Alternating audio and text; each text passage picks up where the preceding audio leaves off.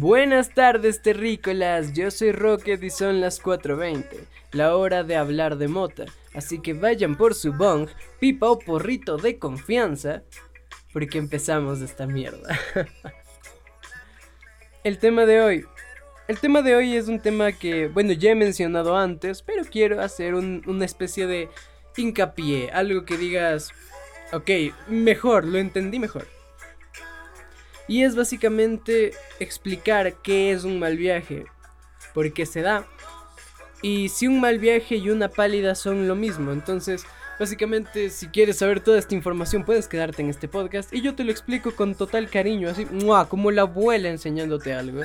Entonces, tú tranquilo. y bueno, pues, pues, ¿qué te parece si empezamos?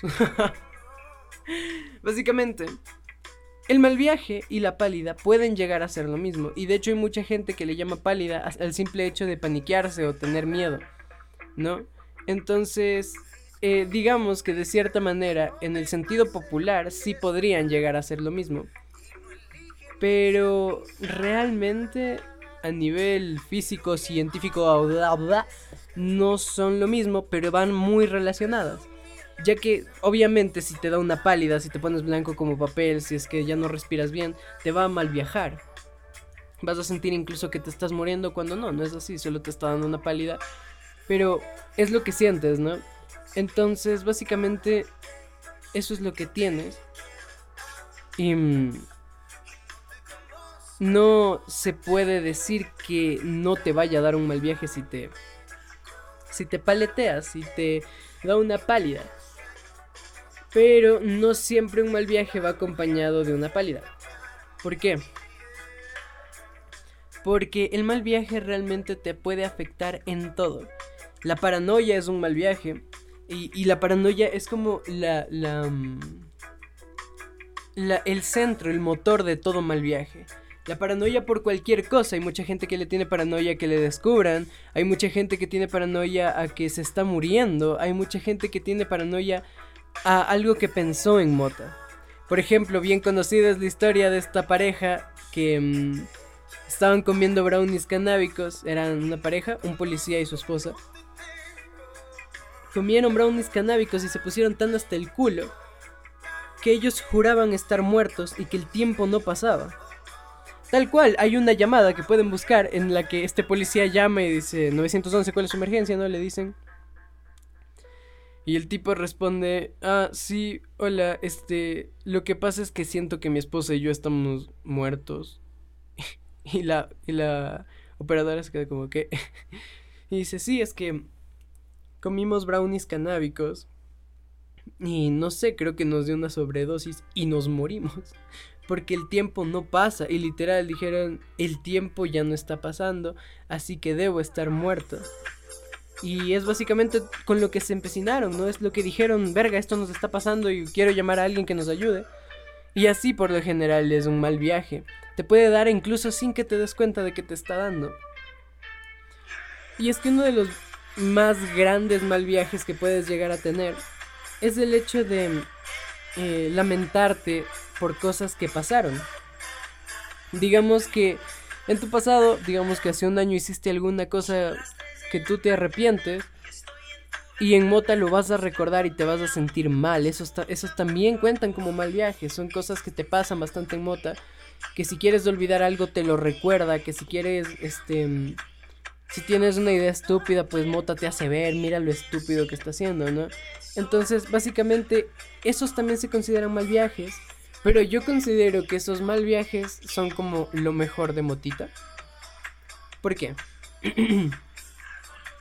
te lleva a verte a ti mismo como en un espejo y saber qué te molesta de ti y qué quieres cambiar. Entonces, miren, yo creo que sí sirve bastante el hecho de que ese efecto te dé de vez en cuando. Y supongo que cuando ya no tienes remordimientos por quién eres y lo que haces, pues Motita dejará de hacerte eso por completo y nunca lo volverás a sentir. Imagínate eso, ¿no? Es básicamente lo que yo creo que pasa con Motita. Y es que es una droga bastante introspectiva, realmente siempre te hace valorarte a ti mismo como persona, como lo que sea, eh, te hace pensar en muchas cosas, te hace volar, pero sin ser grosera. Y pues este es precisamente el efecto que queremos en estos mal viajes. Y eso es lo, lo chingón de la hierba. Entonces, bueno, tenemos eso también como mal viaje. El hecho de paniquearse porque lo van a descubrir cuenta también. Porque es muy normal que aunque no tengas algo... No tengas pruebas contundentes de que te van a descubrir. Tú sientes en tu, en tu ser que te van a descubrir. Por ejemplo, si fumas, eh, empiezas a paniquearte de que hay mucho olor y de que alguien te va a encontrar. O si tocan a tu puerta piensas que es la policía. Cosas así que le ha pasado a bastante gente. Puede que alguno diga, jaja, qué estupidez, pero no, suele pasar. Bueno, a mí no en lo personal. Pero sé que hay mucha gente a la que le ha pasado, ¿no? Pero la paranoia no es solo del cannabis, la paranoia la tiene el LSD, la paranoia la tiene eh, el crack, la paranoia... Tienen bastantes drogas. El alcohol curiosamente no. el alcohol curiosamente es de las pocas drogas que no tiene el hecho de decir eh, paniqueo. Es como, ya, si me moría la verga y pum, te mueres y ya se acabó y así de chido. Entonces, a mí me, me, parece bastante interesante. Pero realmente está chido, ¿no? Está chido el hecho de que nos dé paranoia porque yo siento que de muchas maneras la paranoia te ayuda a organizarte. Debido a que sabes que, digamos, te da miedo que alguien entre a tu casa y vea que tu pipa está afuera, entonces te anima a limpiarla, arreglar o esconderla incluso. Entonces, queda chido, ¿no? Queda chido siempre. Que te invita a, arreglar la casa. Yo digo, me pongo en modo cenicienta. Entonces, básicamente te ayuda eso también. Es bastante interesante limpiar la casa en mota. Es bastante interesante hacer palomitas en mota. Entonces, bueno. Eh, si bien es un mal viaje y la paranoia está presente en varias hierbas también. Depende de la hierba, no todas te dan paranoia. Este, mm, básicamente, si bien depende de esto, también la paranoia es horrible, es un efecto que con el tiempo aprendes a controlar, pero en su momento sí te da algo, algo feo, te da un mal viaje de ya no quiero estar así, bájenme de esta nube, estoy muy drogado, pues eso básicamente es lo que te da. Y, yo no quiero eso para nadie. Mis guapuritas. pero bueno. Es eso, básicamente, no tengo mucho más que decir. Es bastante interesante que nos pase esto de la, de la paranoia, del mal viaje, del paniqueo. Es, es, bastante gracioso y obviamente sin olvidar la pálida que, ya les he dicho, lo único que pueden hacer para sentirse mejor es consumir azúcar. Un caramelo, un chocolate, algo. E incluso eh, el jugo de naranja dicen que también ayuda bastante.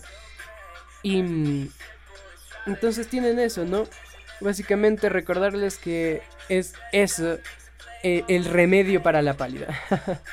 Nada más, no te olvides que me puedes seguir en Instagram como Rocket420WID y que estaré subiendo podcast todos los martes y jueves a las 4.20. Puedes encontrarme en Spotify, Apple Podcast, Anchor, iBooks, Breaker, Google Podcast, Pocket Casts, Radio Public y Breaker. Ya, la madre. lo sigo logrando, lo sigo logrando. Me voy a cansar de hacer eso en algún punto, así que me memoricen. Básicamente, eso fue todo por el día de hoy.